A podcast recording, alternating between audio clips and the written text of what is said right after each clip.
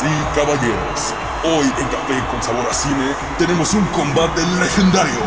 Dos contra uno en una batalla muerta. En esta esquina, peleando del lado de la ignorancia y la falta de cultura cinematográfica, Aldair y Diego. Y en esta otra, la locura, el deporte y la animación. Space Jam, un análisis a muerte. Bienvenidos a Café con Sabor a Cine. Bueno, pues hola a todos chicos, chicas, o lo que quiera hacer en este mundo. Ahí me quedé pensando, lo que quiera hacer en este mundo está bien, a nosotros no nos molesta. Bienvenidos a un episodio más de Café con Sabor a Cine. ¡Vamos! Ahí creo que me salió el gallo, pero bueno, está bien. Ahí sí que se quede, que la gente escuche la voz tal cual es, sin autotune como los youtubers cantantes. Nosotros aquí al natural, con gallos y todo. No es cierto, ahí a ver si lo corriges. Este, bueno, ¿cómo estás, Poblano? Wow, estoy muy emocionado por ver el juego de esta noche. ¿Y tú? Yo nunca me había emocionado, he de admitirlo, nunca me había emocionado por algún deporte, pero por este, este juego es uno que llevo esperando, pues, desde que tengo memoria, Poblano, desde que tengo memoria. Es que este es el juego del siglo. Exactamente, un juego de leyendas, un juego que venimos esperando. ¿Qué te digo? Ni te iba a decir ni Michael Jackson contra Meriwether, pero no, Michael Jackson es un cantante, güey. O sea, nada que ver. Así mi conocimiento en los deportes, pero ni los Lakers contra los Bulls de Chicago. O sea, ah, ¿viste? Mi conocimiento de básquetbol sí. 50-50. Pero bueno, Poblano, ¿qué juego tenemos esta noche de estreno? Porque cuando ustedes estén escuchando este bonito y suculento podcast, ya estará la película en cartelera, pero ¿qué película es Poblano? Hoy vamos a hablar acerca del juego del siglo. Space Jam, A New Lega. No, no, no. no es, es, es, la anterior, salió, ¿no? es, la anterior, ah, la Space Jam, este, ¿cómo se llama? El juego del siglo. Sí.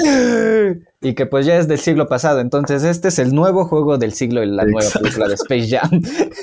Sí, es cierto. No, no, no me le puse a pensar eso. Hasta ahorita que te, tengo que venir yo a explicarte un montón de cosas. Pero bueno, sí. Hoy no vamos a hablar de Space Jam A New Legacy, ¿no? ¿Vale? Y antes de meternos más a fondo en la plática, este, quisiera que pasáramos a la sinopsis.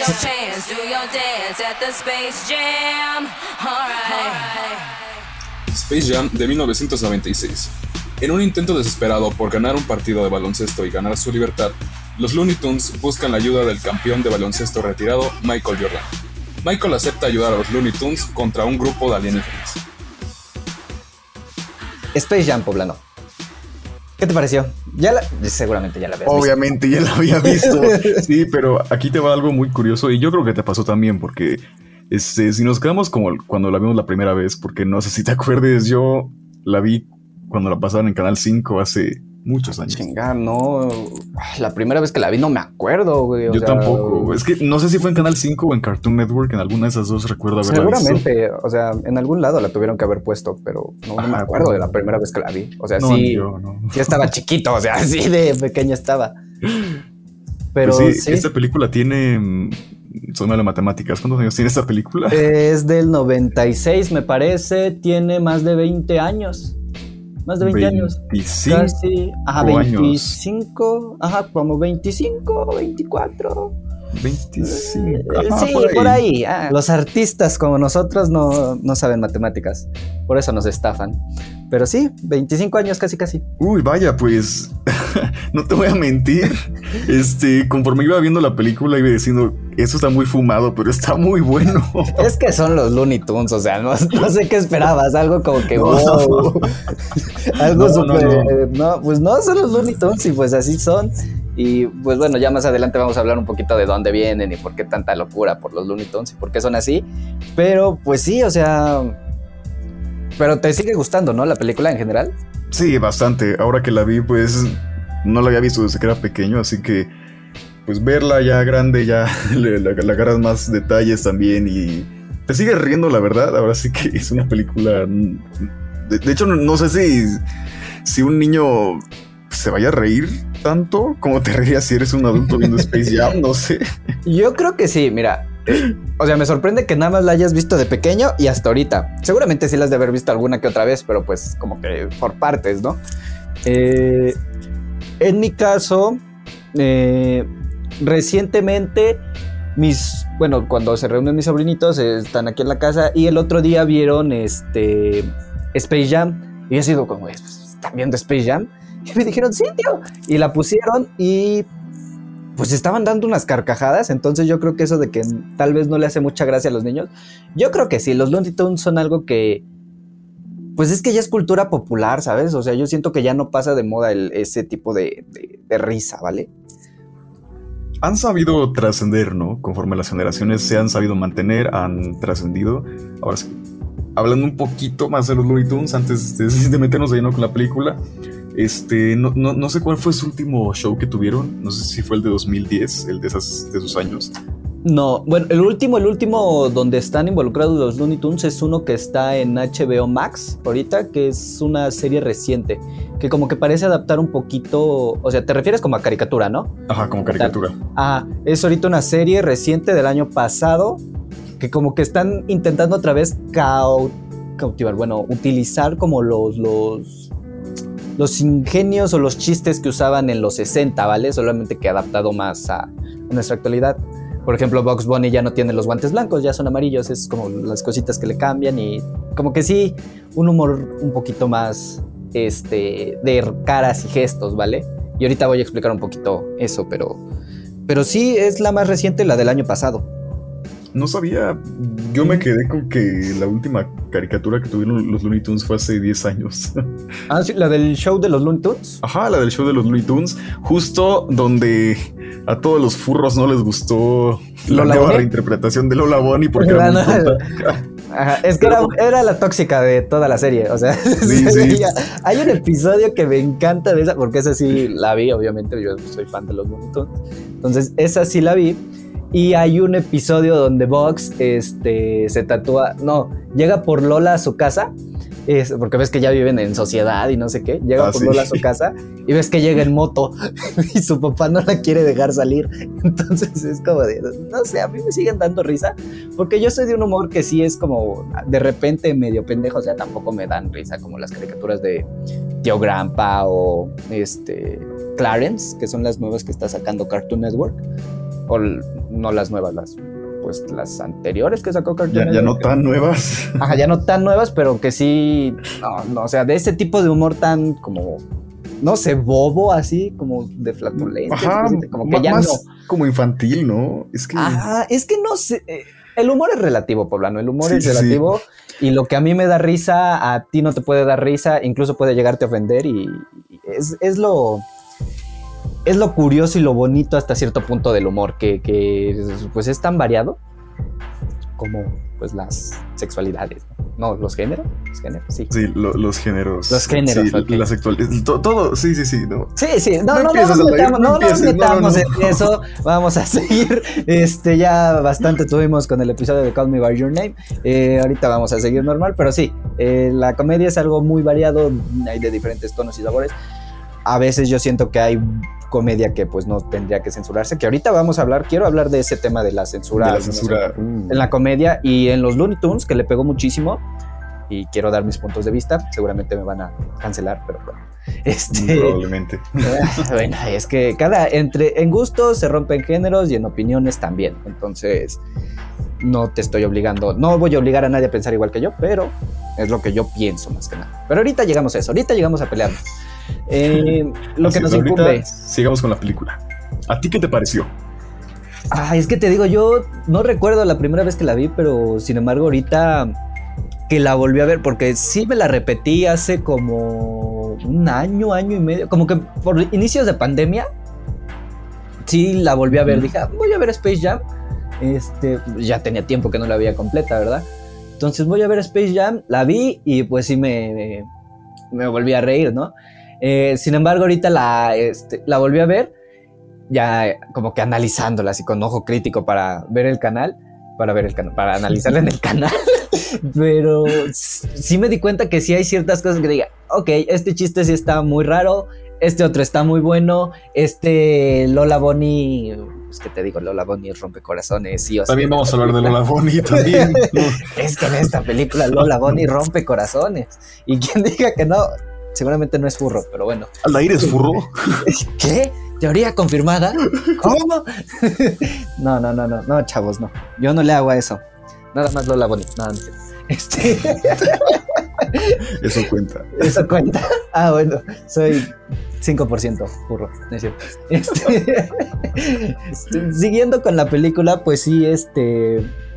Pues no sé, eh, se me hace muy divertida y la verdad es que es de esas pocas películas que yo siento que duran muchísimo menos de lo que yo siento que, que podría llegar a durar. O sea, literal, de repente tienes a Michael Jordan, este bueno, tienes el principio que es la presentación completa de Michael Jordan, toda su historia. Después cortas a los, este, a los extraterrestres. Y después ya están queriendo raptar a los Looney Tunes. Y después ya está Michael Jordan con ellos. Y después ya este, está el juego, ¿no? O sea, como que entre corte y corte ya hay cositas así. En, en realidad la película se desarrolla, ¿sabes en cuántos días? En dos días. Eso te iba a decir que pasa muy rápido el tiempo. Sí, es. Entre el inicio y cuando llega a darse el juego. O sea, no sé si se escuchó mi chasquido, pero sí, es, es, rapidísimo lo que va, pasa. Va muy, rápido, va muy buen ritmo. Va muy rápido y es un ritmo que pues al fin y al cabo no te aburre porque pues te están presentando nuevos chistes, como que... Bueno, la presentación de Lola Bonnie, como que es una película que en sí no, no puede llegar a aburrir. Está dirigida para un público infantil, eso sí hay que decirlo, es para un público infantil y pues yo creo que para amantes del deporte igual puede llegar a, a, influir un poquito, ¿no? Pues sí, hasta cierto punto, en primer lugar porque tenemos a la superestrella Michael Jordan y también porque tenemos a varios jugadores de la NBA a los que se les roban los poderes, justamente los poderes, sus talentos, sus, talentos, sus poderes. Ah, chinga, es que sí son como pues ves que ahorita que dijiste poderes, en su momento a Michael Jordan se le, se le trataba o se le catalogaba como superhéroe, casi casi como inhumano. O sea, en sus primeros años y era como de, no, Michael Jordan es inalcanzable. Después, es que todo esto lo sé, ¿sabes por qué lo sé? ¿Por qué? Porque vi un documental que se llama The Last Dance, que está en Netflix, y aprendí todo sobre Michael Jordan y los Bulls de, Chicago. Bueno, los Chicago Bulls, eh, cuando jugó Jordan. Entonces, Ahí más o menos sé. Y es lo único que sé de deportes. De otra cosa, pregúntame y neta, no voy a saber nada. Pero de la época de Jordan, esa sí te la sé. O sea, esa sí te la sé. Y me interesó porque vi este Space Jam. O sea, no porque en verdad me interesa el deporte. pues ya saben, recomendado el documental de Michael Jordan, por si quieren mm. saber algo. No, no es de Michael Jordan como tal. Bueno, al, final vamos, voy a recomendar ese documental este, al final, como recomendación de la semana, se los voy soltando, pero ya al final les voy a hablar más, más que nada de, qué va, ¿vale? Eh, sin embargo, ahorita, pues sí, te digo, en ese momento se le catalogaba a Jordan como un inhumano, como un superhéroe que era inalcanzable, indestructible, invencible. Y ya después pasaron ahí unas controversias que sí, pues, como les dije, si quieren animar a ver el documental van a descubrir un poquito más de la vida de Jordan. No a fondo, pero sí aclarar ciertas cosas. Y pues te das cuenta que Jordan en el momento en el cual sale esta película era una leyenda y sigue siendo una leyenda. Sí, todavía se le recuerda como una leyenda ya a pesar de sus casi 60 años que tiene. Todavía se le recuerda. Michael Jordan tiene 60 años. Casi no, tiene como 55, 56. Ay, no sé. Es que te digo, o sea, sé de Jordan. 58 años. 58 años. A la madre. Y seguramente me, me, me, nos sigue partiendo la madre en básquetbol. Seguramente. Seguramente. O sea, muy seguramente si lo retamos un partido de básquet, nos sigue partiendo madre. Con esa estatura, ¿cómo no? Exactamente. O sea, 1.90. No, sí, es una bestia, Jordan. Pero bueno.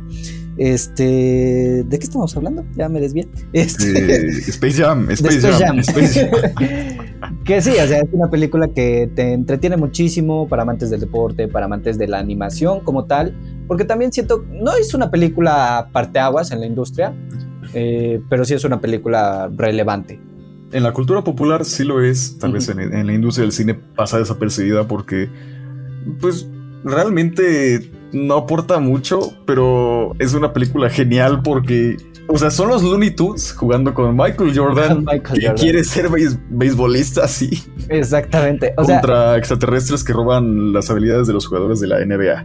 Pues es una historia muy, jalada, como que muy fumada.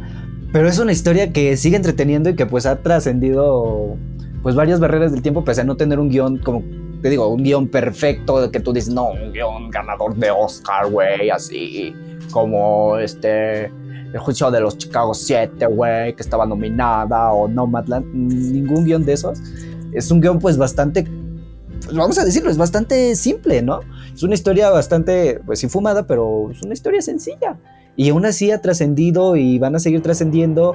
Y yo le voy a poner, si es que tengo hijos, este, le voy a poner Space Jam a mis hijos porque pues, es una gran película. Y no solo Space Jam, los Looney Tunes y todo lo que tiene que ver con las fantasías animadas de ayer y hoy es algo que yo considero como esencial para alguien de.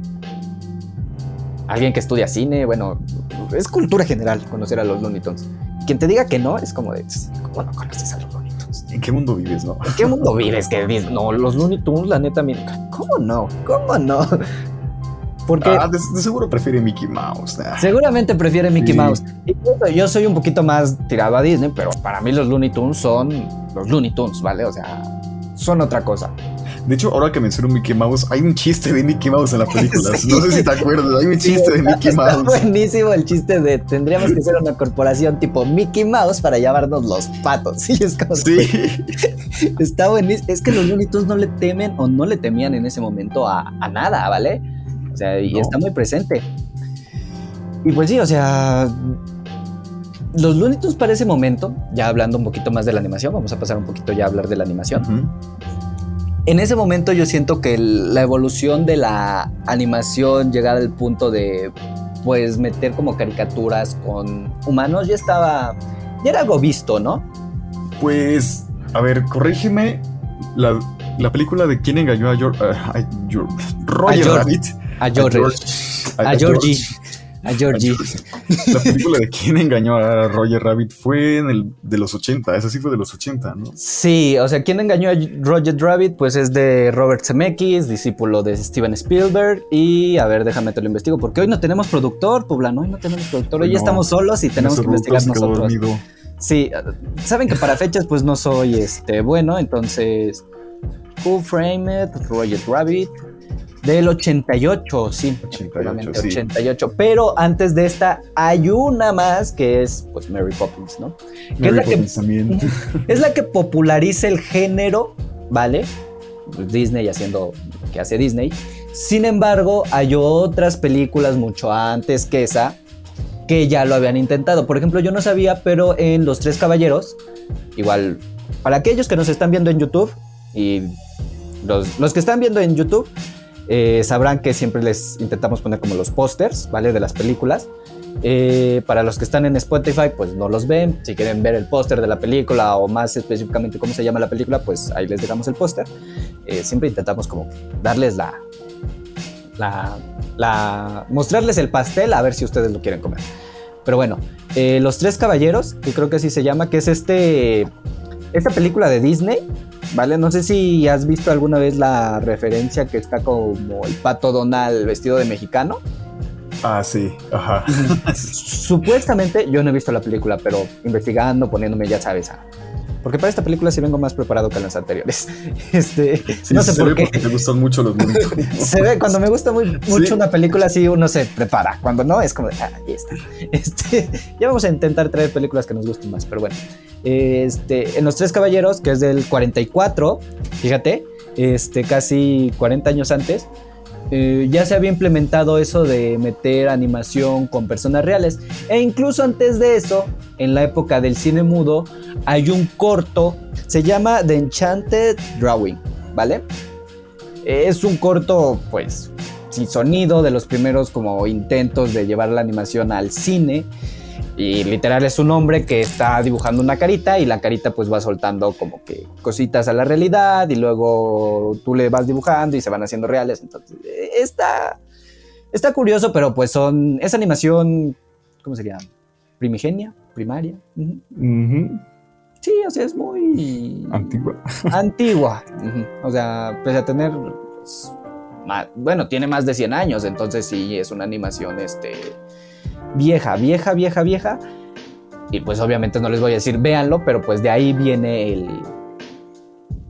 como la inspiración. O sea, desde el principio ya se estaba haciendo todo esto, Disney no vino a innovar, vino a popularizarlo, que es diferente, y es algo que Disney siempre hace con mucha inteligencia. A lo mejor no innova, pero populariza. Sí, y es que justamente esta animación, yo realmente, para, o sea, ha envejecido tan bien esta animación que hasta pensarías que es una película, digo, tampoco de los 2000, pero pues no se ve tan vieja, ¿sabes? O sea, ajá, o sea, no es una animación que tú digas, ajá. A ver, sigue, sigue, sigue, sigue, sigue, sigue. Adelante, poblano, adelante, te cedo la palabra. Gracias. o sea, es una animación que la ves y pues no parece que fue de los 90, o bueno, por lo menos para esas, para esas fechas en, las cuales la animación, bueno, las películas pues animadas no eran tan recurrentes. Bueno, la animación en 3D es que te podría decir que es como un tipo 2D en estilo 3D. No como lo que vamos a ver en Space Jam a New Legacy, que ese sí es... Esa, la animación ya está muy pulida, o sea, ya es como de, ok, ya... A mí no me gusta a otro nivel. ¿No? ¿No te gusta? No, te gusta? A mí sí me gusta un montón. O sea, yo sí cuando la vi dije, ah, caray, o sea, es como esa animación, es como la animación de Sonic, ¿vale? Sí, sí. O sea, a mí me gusta muchísimo eso porque pues al final sí sigue implementando la, la ternura, las características de los personajes, ¿vale?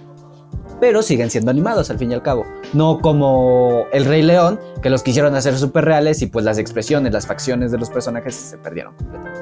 Entonces, sí, porque los leones... Pues no, no, lloran, ¿no? ¿Sí? Bueno, pues, no, no, no, creo que lloren así como lloran estos. Entonces, te digo, a mí sí me gusta al menos que se conserve ese tipo de animación, más que nada por el toque, ¿no? Que le da un toquecito un poquito más como de, mm, se ve más, se ve más bonito. Sí. A mí, pero si a ti no te gusta, pues está totalmente es que, de acuerdo. no sé mal, pero yo sí prefiero que mantengan como lo hicieron en, esa primera película, como este toque de que, pues sabes que son personajes de una caricatura y sabes que estos son pues personas del mundo real, en vez de querer como mezclarlos tal cual, como si fueran reales. No sé, no sé si me voy a entender, pero yo sí realmente prefiero que se vean como, como caricaturas. Como caricaturas. Ajá. Es que, bueno, también es hasta donde hemos visto este. ¿Cómo se llama? Hasta Esa tendencia, ¿no? Como. De adaptar personajes animados a la vida real. Ajá, a la vida, exacto. Justo así, mm, como películas como Hop o esas cosas. Exactamente. O sea, a mí no me disgusta tanto. Fíjate, no es como que yo de, ah, es que la siento muy. No. Eh siento que a lo mejor en algún momento sí ya va a ser como de, ok, ya está muy utilizado. Pero me gusta que en los Looney Tunes los Looney Al menos en Space Jam sí vamos a tener una parte donde va a ser la animación 2D, porque ves que al menos en el tráiler se ve el mundo donde entra LeBron. ¿Sí es LeBron? Ah, sí. Ajá, LeBron. LeBron. que entra al mundo de los Loonies y es pues animado totalmente. O sea, animación 2D, la animación clásica. Y hasta eso es clásica como ya refinada. Eh, sin embargo, ya ahorita, pues cuando entran al mundo real, es cuando se vuelven reales, ¿no? Lo cual está pues a mí no se me hace el, como que, ah, está súper mal. Se me hace bien, o sea, es como, oh, ok, ok, ok, está muy, muy chido. Pero no venimos a hablar de A New Legacy, sino de Space Jam. Ahí la animación yo siento que, pues igual, eran los noventas, ¿no? No podíamos pedir una animación súper pulida. Eh, más refinada que la de Mary Poppins, sí te digo que sí está. O sea, sí está muchísimo más refinada. Incluso la cancha donde juega Michael Jordan con, con los Looney se ve mucho mejor que los paisajes donde entra Mary Poppins. También las, este, ¿cómo se llama? El, el tiempo que pasó entre una película y otra, ¿no? O sea, la calidad de, que, la calidad que subieron los efectos y cositas así, pues se nota, se nota muchísimo. Y pues no sé si sabías o has visto alguna vez algunos detrás de cámara de la película, pero literal Jordan grabó pues con puras pantallas verdes. Pues sí, ahora sí que como, como lo, vimos con el... ¿Cómo se llama la película de Disney de hace cinco años?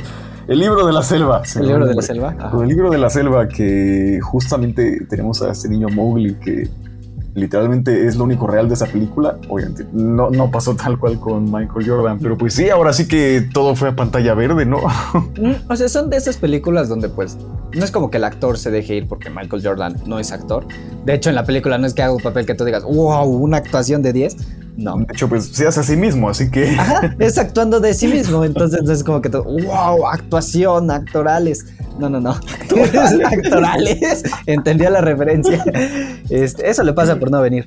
Este, Ah, pero bueno, eh, no es un actor de, de cabecera ni es como que ah, lo vamos a volver a contratar. De hecho, no sé si hizo alguna otra película. La verdad, desconozco. Yo igual Eh, desconozco, güey. Bueno, sin embargo, pues como se hace a sí mismo, como tú dices, pues no, no se le nota y pues igual, o sea, no es una película que tú digas, tienes que llorar ahora en esta parte. La verdad es que no. Este, pues tampoco es una película como sentimental, emocional. Ahora sí que es una película que está ahí para hacerte reír. Es que, bueno, ya si quieres podríamos pasar a hablar de ya un poquito más de Michael Jordan, ¿vale? Para no hacer tan larga esta plática. ¿Vale? Entonces pasamos al intermedio.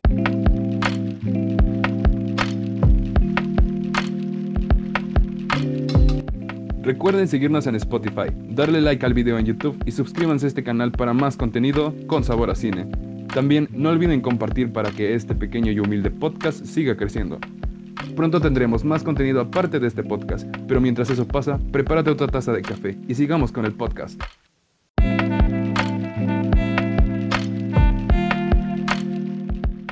Y bueno, ya después de ese bonito intermedio, vamos a empezar a hablar un poquito de la historia de Michael Jordan. ¿Qué no somos expertos? ¿O tú te consideras experto en su vida? En la vida del deporte, más que nada. Mm, no, la verdad es que no. En el pero ámbito deportivo. Wikipedia nos puede ayudar un poco el día de hoy. Wikipedia, Wikipedia y el documental que vi este, Nos van a ayudar el día de hoy. nos va a ayudar muchísimo. Este, sí, bueno, a ver, primero, lo básico, así sin leer nada, Paulano. ¿Qué sabes de Michael Jordan?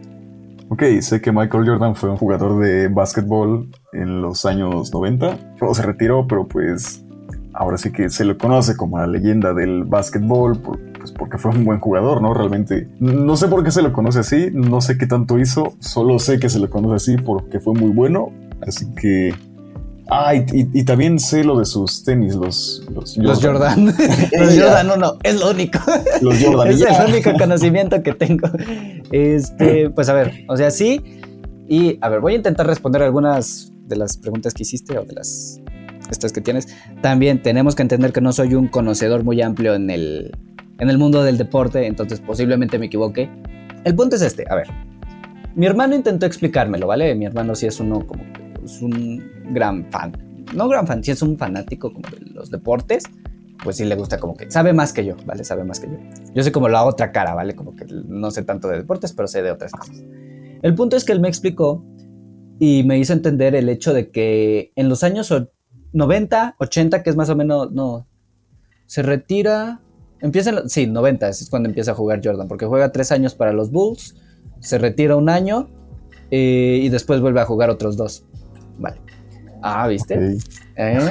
Este, bueno, el punto es que para la época en la cual está jugando Michael Jordan, iba a decir Michael Jackson, este, Michael Jordan, eh, ponte en perspectiva. Hoy, ¿por qué conocemos a un deportista tipo, yo qué sé, el Canelo o este, el Checo Pérez o tal vez no sean deportistas que tú conozcas, pero sí han, sí han llegado a tu oído, ¿vale? es básicamente por redes sociales, ¿vale? Hoy una estrella en el mundo del entretenimiento o una estrella súper famosa que ha llegado a niveles incalculados de fama y de prestigio. Hoy en día tenemos un Bad Bunny que sabemos que es Bad Bunny, pero pues se ha popularizado más por redes sociales, ¿no? O sea, es un medio donde se mueve. Ponte en los años 90, donde el internet no estaba en un boom muy grande, en un boom, en un boom muy grande, donde a lo mejor lo máximo que podías llegar a alcanzar en cuestiones de conocimiento de estrellas era la televisión. Ahora, ponte en esa perspectiva en el cual el básquetbol no era un deporte como que, wow, la NBA. ¿NBA? ¿Sí es NBA? NBA. NBA. ya ves, ahí casi la cago. Iba a decirle NFL. No, NBA. Ahí para que vean mi conocimiento en deportes. Eso no conquista, chicas. Yo las conquisto por otras cosas, no por, no por mi conocimiento en deportes.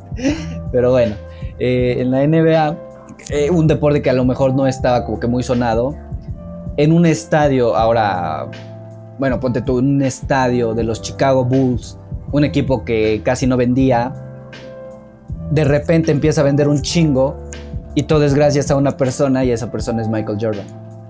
O sea, se convierte en una estrella y es un boom y llega a tal punto de ser, hoy yo lo considero una leyenda porque, al menos en mi caso, es decir, güey, para haber logrado lo que logró Michael Jordan sin la tecnología o el alcance que se tiene hoy en día, de que... Porque ponte tú, hoy en día te conocen a lo mejor a El Canelo en...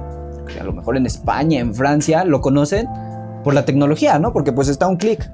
Ajá, pues porque es, es tendencia en Twitter o... Es tendencia, exactamente. Exacto.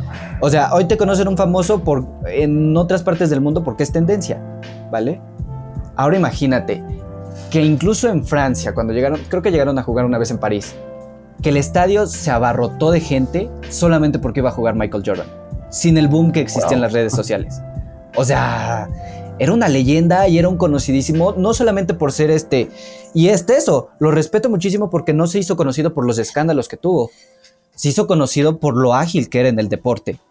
Porque querramos admitirlo o no, tendremos favoritos o no, Michael Jordan es para muchos como que la inspiración, ¿no? De, de basquetbolistas como el, el más top de tops. Te digo, yo no soy este jugador de básquet, ni mucho menos deportista. Soy jugador por la vida, peleo para vivir. Este, este, eh, Y aún pero- así pierdo. y aún así pierdo, de, de repente me atropello un burro y ahí me están queriendo matar. Este, pero sí, o sea, yo siento que si fuera o amante de los deportes, pues seguramente una de mis inspiraciones más grandes sea Michael Jordan. Es entendible, ¿no? O sea, no es un no es un personaje bastante común ni es una persona que te digo nace cada 15 días, ¿no? Es una persona que pasó también por momentos difíciles, al menos es lo que te deja ver el documental que no es spoiler, porque pues al final es la vida de un famoso y está basado en una historia real, ¿no?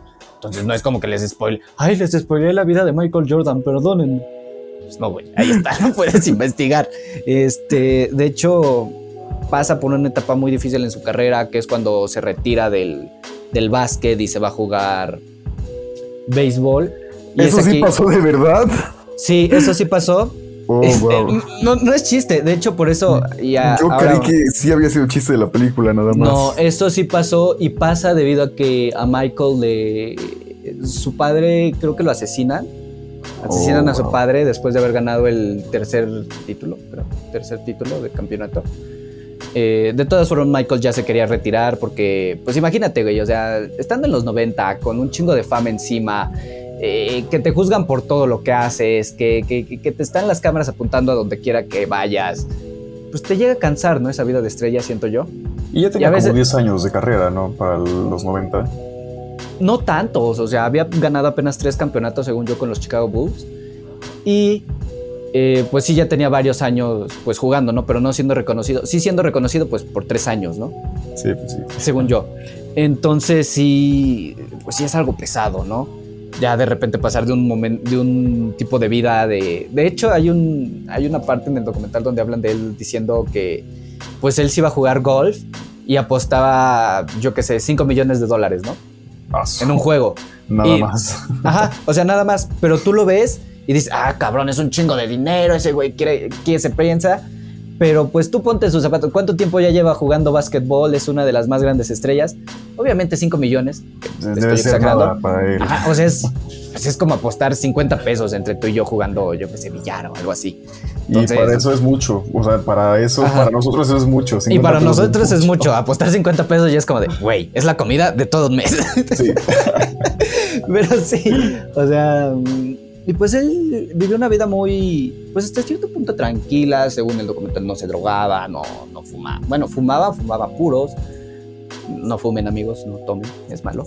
Este, eh, pero sí, o sea, te digo, muere su padre y pues él ya se retira y su padre lo que quería, porque eso sí es real, era que jugara béisbol. Que fuera beisbolista y es por eso que se va a jugar béisbol. Y de hecho sí le pasa un poquito similar a lo que le ocurre en la película, ¿vale? En el principio de la película, que todos hizo, no, Michael, buenísimo. Y todos iban a los partidos de béisbol de ese equipo que nadie conocía por Michael Jordan. Y aún así fallaba, ¿no? Y aún así fallaba, o sea, porque no era bueno. De hecho, incluso hay una parte que me pareció muy curiosa que es cuando se mete él a béisbol, que son dos, dos juegos completamente diferentes. Le advierten que si se mete a jugar béisbol, su condición en el básquetbol va a bajar muchísimo y posiblemente nunca regrese a hacer lo que podía hacer y él aún así se avienta.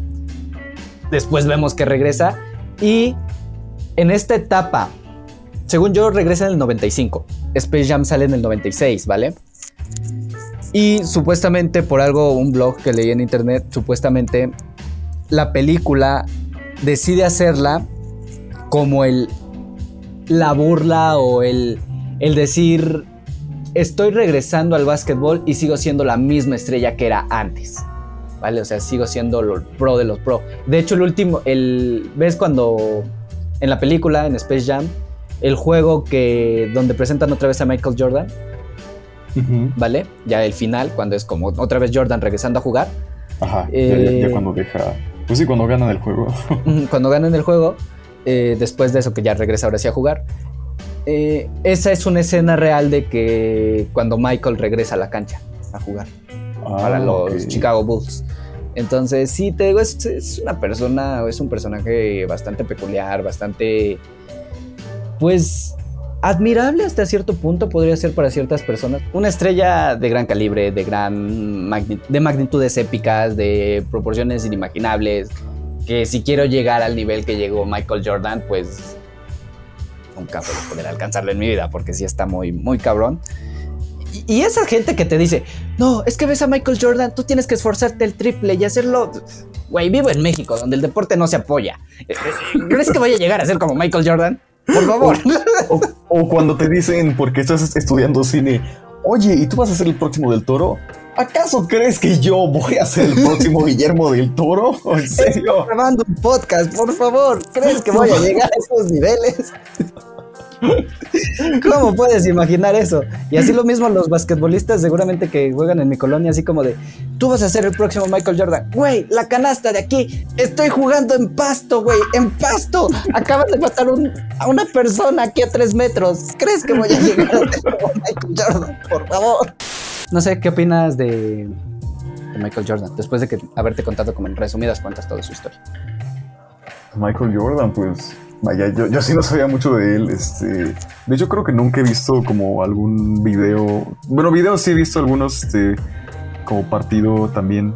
Pero, pues vaya, ahora sí que si, si para ese momento Michael Jordan sigue siendo una pues, celebridad, todavía sigue siendo recordado como la leyenda de básquetbol, pues es por algo. Y pues por lo que tú dijiste, pues ahora, ahora sí que sí, sí tiene algo de inspirador ahí, este, el, el ver como a estos personajes de, del mundo de los deportes, de hasta el mundo del cine también, como Guillermo del Toro, este.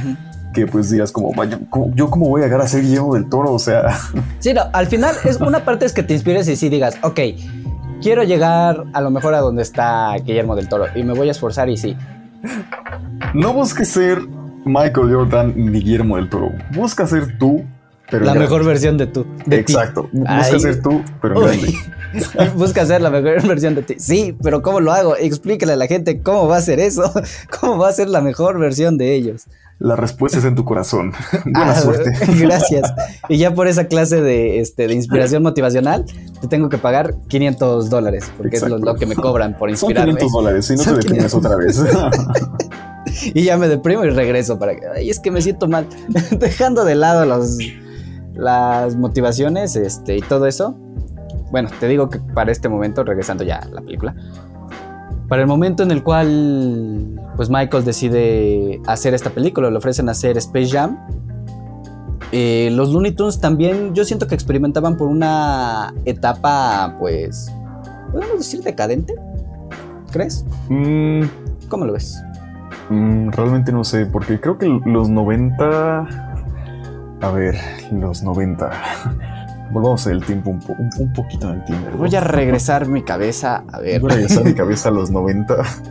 Pero mm, creo que de cierta forma los Looney Tunes siempre han sido como relevantes en cada década.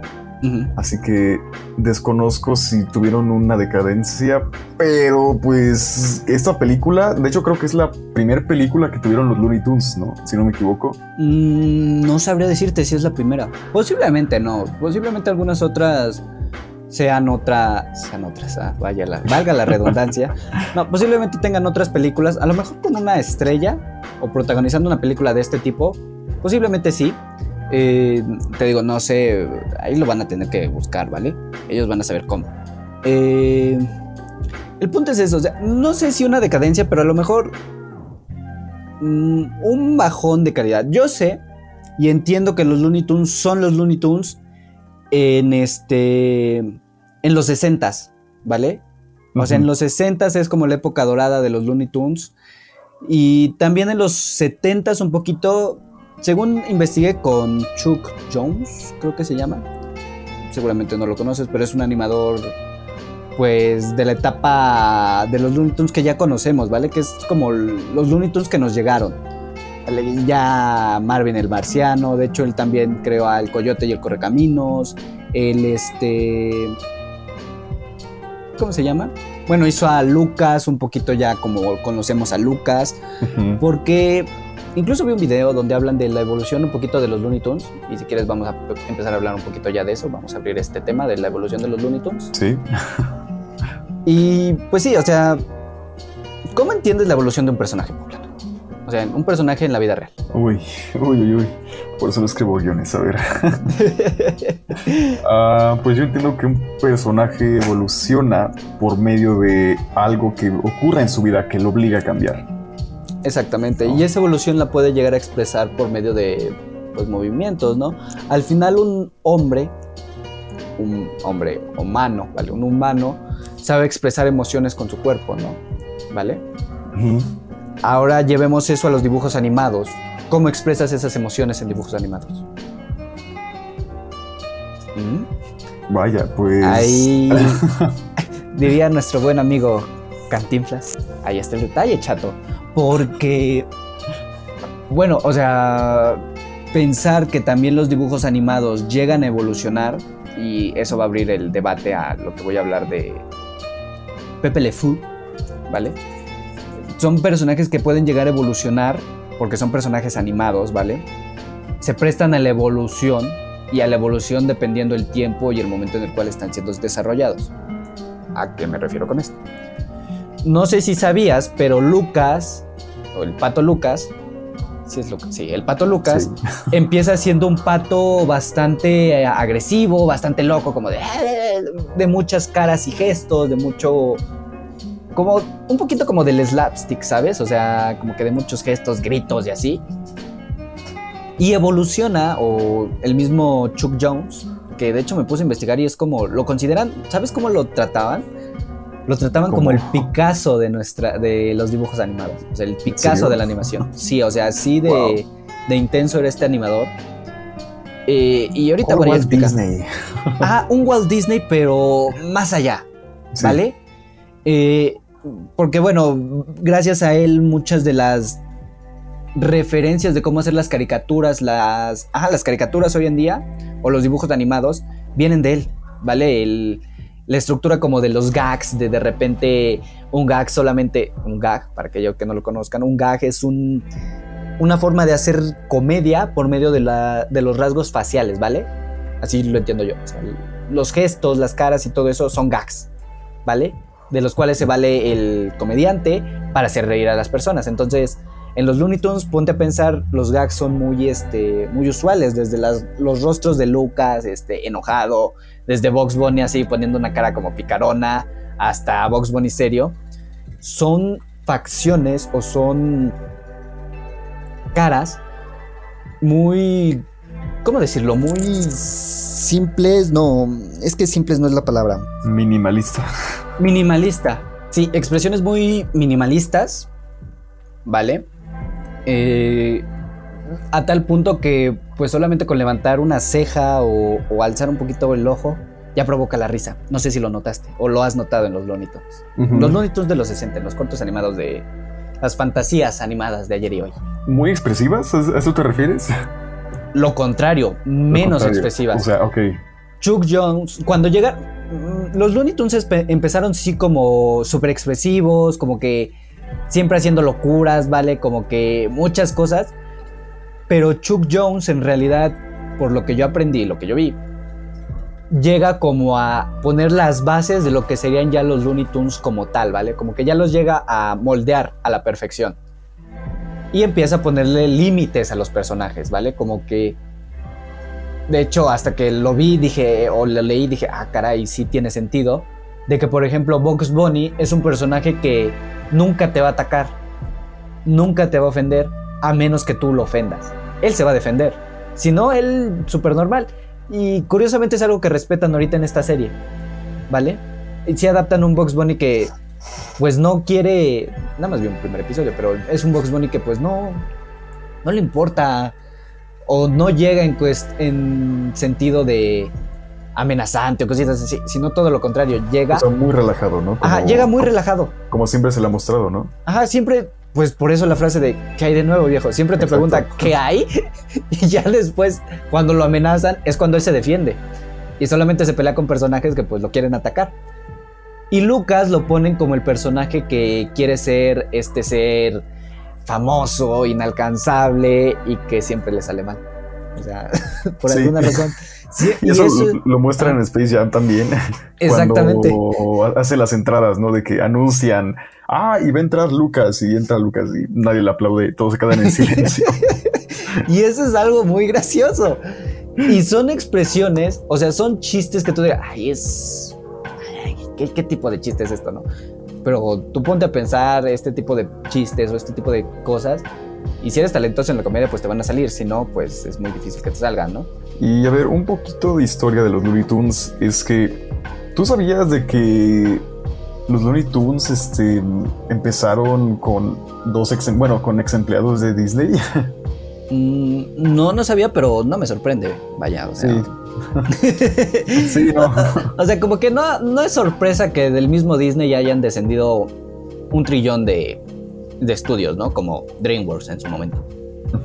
Pues de, de hecho sí pasa mucho ahorita con como lo, que tú dijiste de, de DreamWorks, este Disney, va- varios animadores tanto de Pixar, este Disney, este pues llegan a salirse, llegan a hacer lo suyo también fuera de Disney. Y, yo creo que este caso fue muy muy peculiar, ¿no? Con los Looney Tunes de que los mismos Warner Bros. los contratan ya que justo para esas fechas alre- alrededor de 1929 es cuando Warner Bros. compra la disquera Brunswick y empiezan con algunas películas musicales, ¿no? Yo digo, para la época era Para- como una tendencia el sonido, ¿no? También para las Ajá. películas. O sea, los años 30 se caracteriza por la llegada del sonido del cine sí. y de hecho, pues la animación no se quedaba fuera. Era muy común que los primeros cortos animados fueran simplemente muñequitos bailando al ritmo de la música. De hecho, eso es Mickey Mouse en sus principios.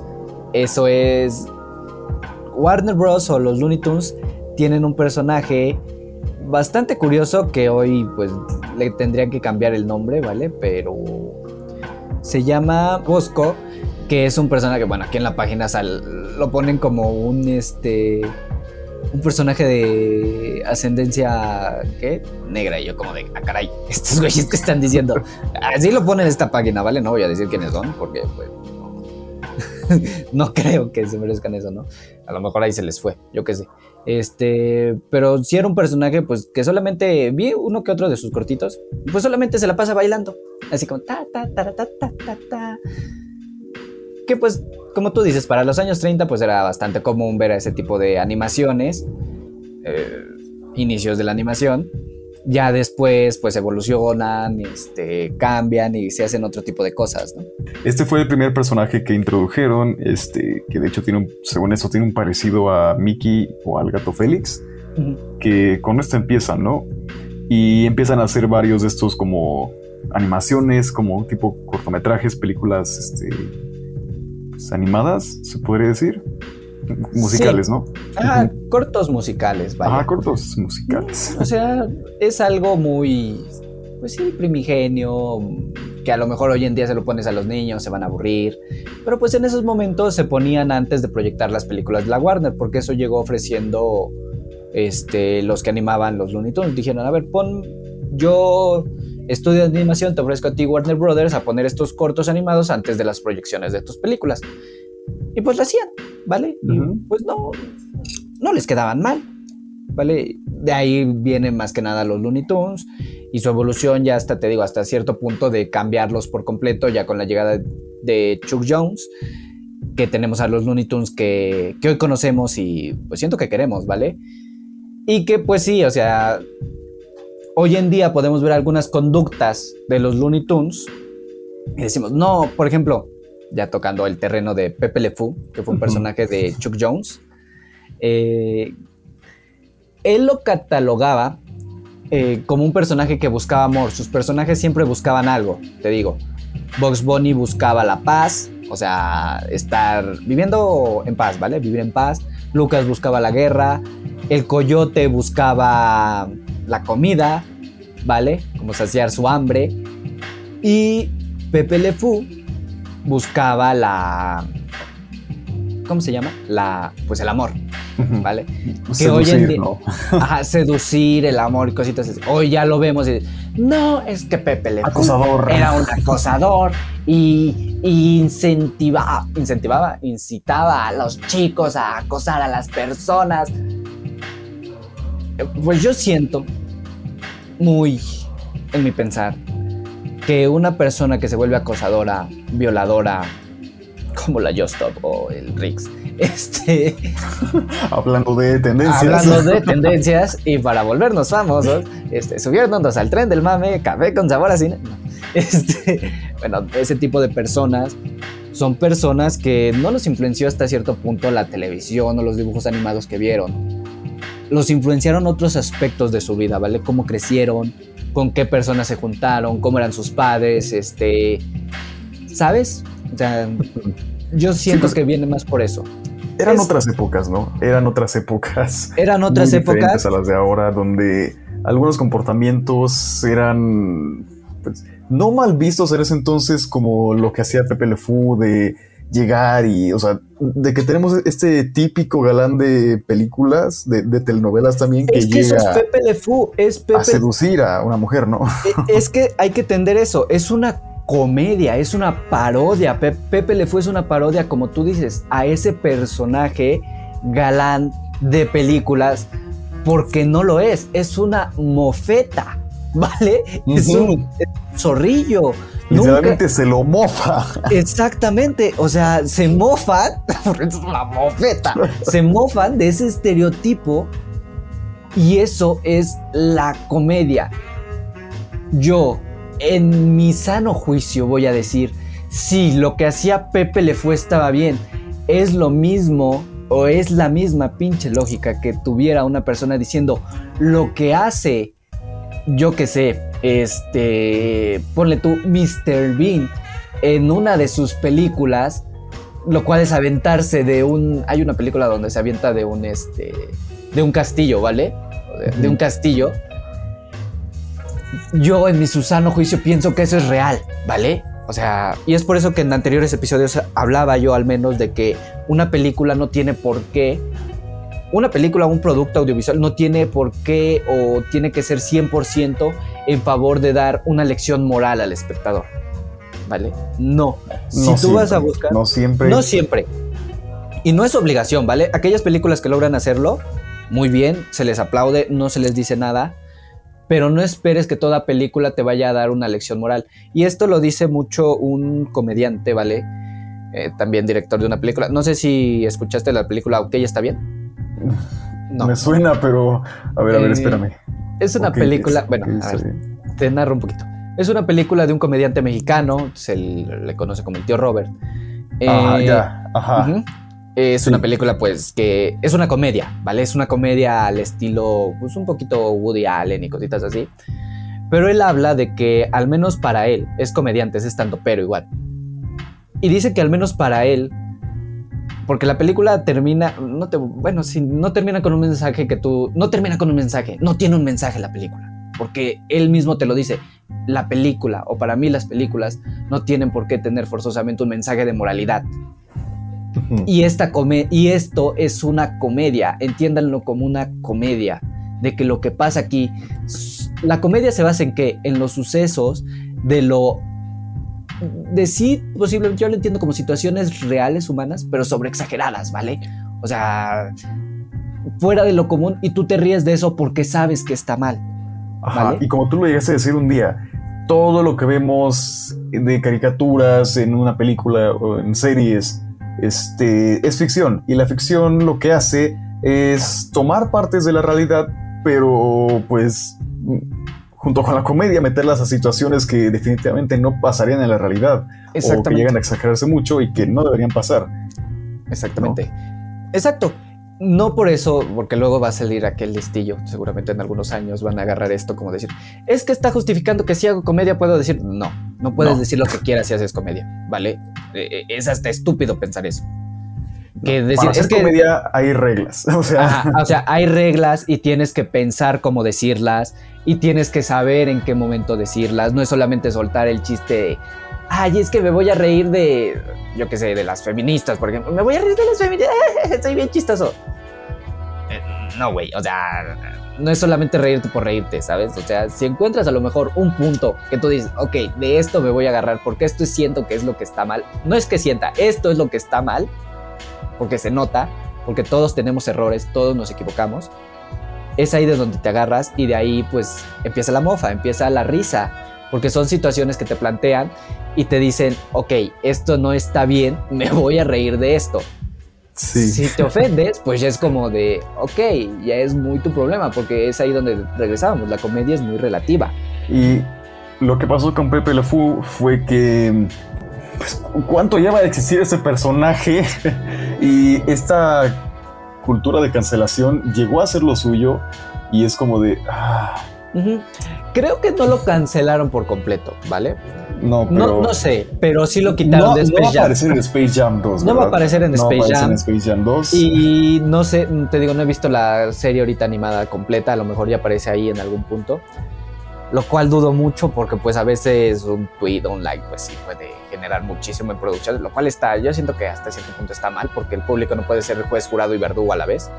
O sea, sí, ni, siquiera te debería de molestar. Es una caricatura que, pues sí, o sea, lo, lo podrán ver los niños o lo, lo podrá ver y pues sí, dices, bueno, este, lo que está haciendo puede que no esté tan bien, pero también hay que, como lo, ya lo me dijimos, hay que entender que esto es una sátira, esto es en forma de burla, Ah, es, una, caricatura. Es no tiene por qué pasar en la vida real. Exactamente. Y, si tu hijo a- agarra esos comportamientos de acosador, el problema no es la caricatura que vio, el problema eres tú como lo estás educando. Exacto. ¿Vale? Digo, yo entiendo que las nuevas generaciones vienen más estúpidas que antes y esto no es modo de ofensa, pero es que sí parece que vienen más estúpidas que antes. Mírenos a nosotros, aquí exacto, mírenos a nosotros que nos tocó la edad temprana de- del internet y de YouTube y mírenos cómo estamos de pendejos ahora. Imagínense lo la que ven sus siguiente. hijos. O sea, es eso. Y como hablábamos, los Looney Tunes son personajes que evolucionaron. Ya te conté que Lucas empezó siendo uno y terminó o es hoy en día otro. Ajá. empezó siendo uno y em- terminó siendo otro. ¿Por qué? No. Pepe Le Fou puede empezar se siendo que un acosador. época, ¿no? Ajá, exactamente. Pero ¿por qué no Pepe Le Fou puede empezar siendo ajá, el acosador? Lo redimes y sigues adelante con el personaje. ¿Por qué? Yo siento que El lo pueden em- traer de vuelta, ¿sabes? Siento sí Exactamente, y pueden siento traer. que sí lo van a traer, porque si se dejan ir por esto, pues sí va a ser muy como de, pues están ganando este tipo de cosas, las cancelaciones, el que te digan, no puedes decir esto porque ya me ofendí. Güey, hay mil y un cosas que nos van a ofender siempre, y siempre vamos a estar... eh, también hay una cosa que es- yo escuché o dijeron por ahí, que es como de, si yo nada más estoy concentrado en lo negativo, en lo de qué me ofende, qué me ofende, qué me ofende, qué me ofende, pues me va a terminar ofendiendo todo y no voy a vivir una vida feliz. Mejor pues no busco qué me ofende, busco qué me hace feliz, sigo con mi vida, sigo adelante y no pasa nada. Yo creo que con esto ya, porque si no vamos a extendernos más. Sí. Y la verdad es que sí estaría bien hacer un video sobre la cancelación. Yo creo que esto no, no tiene No. nada que ver con Café con Sabor a Cine, pero... Entonces ya nada más pasaríamos a unos datos curiosos de la película, porque si no nos vamos a extender muchísimo, esto da para muchísimo y nos vamos a quemar aquí 300 cartas A ver, vamos con las curiosidades de... de la película. De Jam, a ver. Y que son curiosidades muy básicas. Yo te tengo una. Al momento de estar grabando Space Jam, Jordan a- acababa de entrar otra vez a la, a la NBA, ¿vale? Ajá. Entonces, mientras grababa Space Jam, entrenaba por las tardes, ¿vale? De hecho, la. Warner le construyó una cancha de básquetbol privada para él, donde pues él entrenaba con su equipo y entre las pausas del set, él iba a entrenar y así se mantenía. O sea, si fueron jornadas laborales, pues cabronas, ¿no? Si ser jugador de básquetbol es difícil, imagínate también ser actor en ese momento. Exactamente. A ver, yo te tengo otra curiosidad, ya que lo mencionas mucho. y es que el personaje de Lola Bonnie fue creada únicamente para esa Para la película, para y Space de ahí se empezó a usar eh, para, Para otras cosas. Para otras cosas las cuales no vamos a mencionar aquí, solo vamos a mencionar de, la, de las series de los Looney Tunes. Lo demás está muy enterrado en el internet y no queremos saber Sí, para no, qué. no vamos a ocuparnos de esa, de esa parte del internet. No. Yo solo quiero decir que sí, Lola Bonnie es. Es que es Lola Bonnie. Es. No me van a negar aquellos chicos heterosexuales que si de repente dijeron Lola Bonnie, Lola Bonnie. Es que la hacen muy guapa. Es como que también es personaje animado como Jessica Rabbit, en quien engañó a Roger Rabbit. También, sí. También. O sea, bueno, están enfermos, no sé qué. Güey. No, no, no es como que diga, sí. No, no, no digo, pues la hacen muy guapa, curiosamente, guapísima. Ah, bueno, también aparece Bill Murray en la película. Y haciendo la de Bill Murray. Haciéndola de Bill. Murray. Otra vez. Y de hecho, está muy no- no cagado sé ese si- papel. Ajá. Ah, sí, este, no sé si notaste de que igual el. ah, ¿Cómo se llama? El, el jefe alienígena, este, cuando llega Bill Murray, dice el nombre de otro actor que igual es uno de los compañeros de Bill Murray en Los Cazafantasmas, que es Dan Aykroyd, que también fue un cazafantasmas junto con Bill Murray. Junto con Bill Murray. El único papel por el cual se recuerda a Bill Murray, Los Cazafantasmas. Excelente. Eh, y pues ya, o sea, pues creo que es todo, ¿no? Además de Creo que, que pues, la película sí. va a tener una secuela. Y pues ya, eh, pasamos a las recomendaciones de la semana. ¿Sí? Vale. Vamos a las recomendaciones de la semana. Y las recomendaciones de la semana son...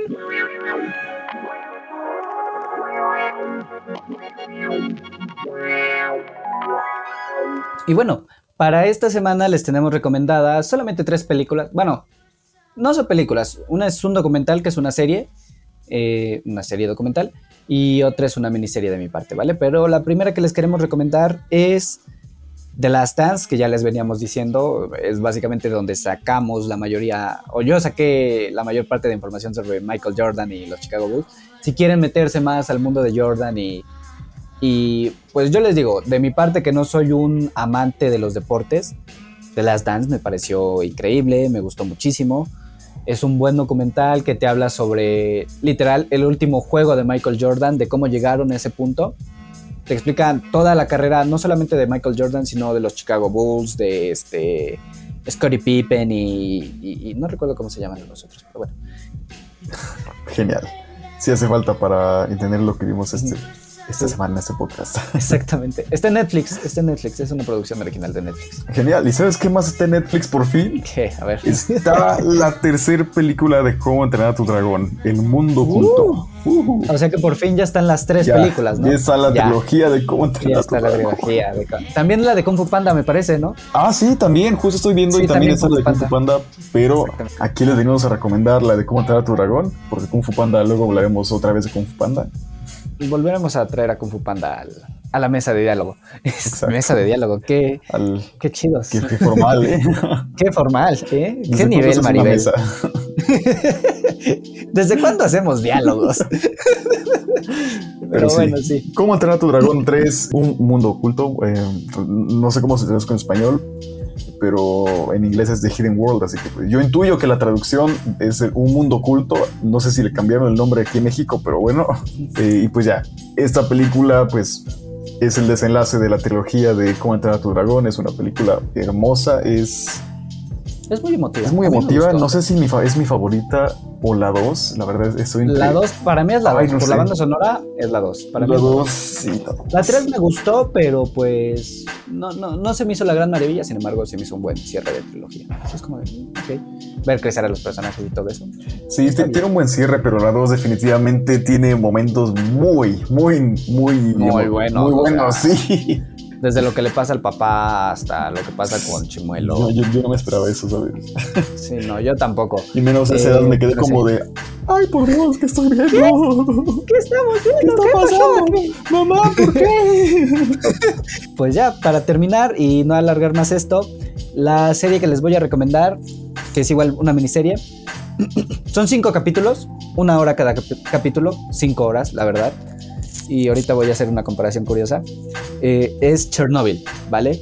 Chernobyl, una serie que habla pues sobre el accidente de pues, Chernobyl, ¿no? el accidente nuclear, eh, basada en una historia real, obviamente agregando ahí sus cositas de ficción. La verdad es una serie histórica bastante, pues, ¿cómo decirlo? Impactante, ¿vale? Yo conocía un poquito lo que es el accidente nuclear en Chernobyl, pero hasta no ver la serie, de verdad sí es como de a la, a la pelota, lo, lo, lo, lo feo, lo, lo, mal administrado que estuvo, todas las consecuencias que pudo haber traído. Si, si de por sí trajo consecuencias, consecuencias, consecuencias, imagínate que pudo haber traído aún más consecuencias, o sea, de verdad la gente que estuvo ahí al pie del cañón, literalmente tapando pues la zona radioactiva, es una serie que nombre, o sea, Le voy a agregar a mi lista de películas, de películas de series para ver. es una película, Letterboxd, te la catalogó, ¿En serio? te la ¿Como catalogó- película? No sé hablar, sí, como película, te la tuve un regre- una regresión a mi infancia, digo, no, no se habla. Este, sí, te la, te la pone como película. vaya. Una película de cinco horas, genial. de cinco horas. Sí, pero neta, las cinco horas más emocionantes de mi vida. Cuando la quieras volver a ver, me invitas y la vemos juntos porque sí está. No, no sé en qué año salió, este, ya tiene un, rato, ¿no? De que salió unos dos años. Dos añitos, Ajá, dos menos. añitos más o menos. de que Sí, salió, sí, pero sí, sí, sí. desde entonces sí la he querido ver. Así que yo, yo te aviso y la vemos ahí. Sí, la vemos porque sí, sí hace falta. La quiero volver a ver. Digo, así de buena estuvo. Y pues nada, yo creo que ya con esto terminamos. ¿Alguna otra cosa que quieras agregar, Poblano, antes de despedirnos? Creo que no. Este, Eh, según mis cálculos, la siguiente semana ya podrían tener disponible el episodio de un análisis que tenemos. Les vamos adelantando. Viene de Shrek, ¿vale? exacto. Eh, viene igual de lo que hicimos del Fantasma del Paraíso, pero ahora nos quisimos ir, Con Shrek. aparte de Shrek, con Shrek, un poquito más cultos. Entonces, yo creo que es todo lo que podríamos anunciarles por ahorita. Espero que les haya gustado, que les haya divertido, que lo hayan disfrutado, que les haya encantado la animación de Space Jam, que ya hayan visto Space Jam a New Legacy. Y cuéntenos qué les pareció Space Jam a New Legacy en los comentarios, si es que ya la vieron para ese entonces, y si no, pues regresa aquí cuando ya la hayan visto y coméntenos qué les pareció. Y si está a la par que Space Jam, y si no, pues si está mejor, pues igual díganos. No nos spoileen, obviamente. Nos despedimos, un abrazo, un beso, los queremos muchísimo. Compártanos por todas sus redes sociales, Facebook, Twitter, Instagram, Telegram, este. Incluso en si. Es- No, no, no, no, no, no, no, no, no. No puedo dejarlo.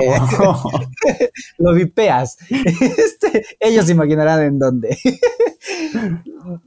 y pues nada, nos vemos la siguiente semana con más café. Con sabor a cine.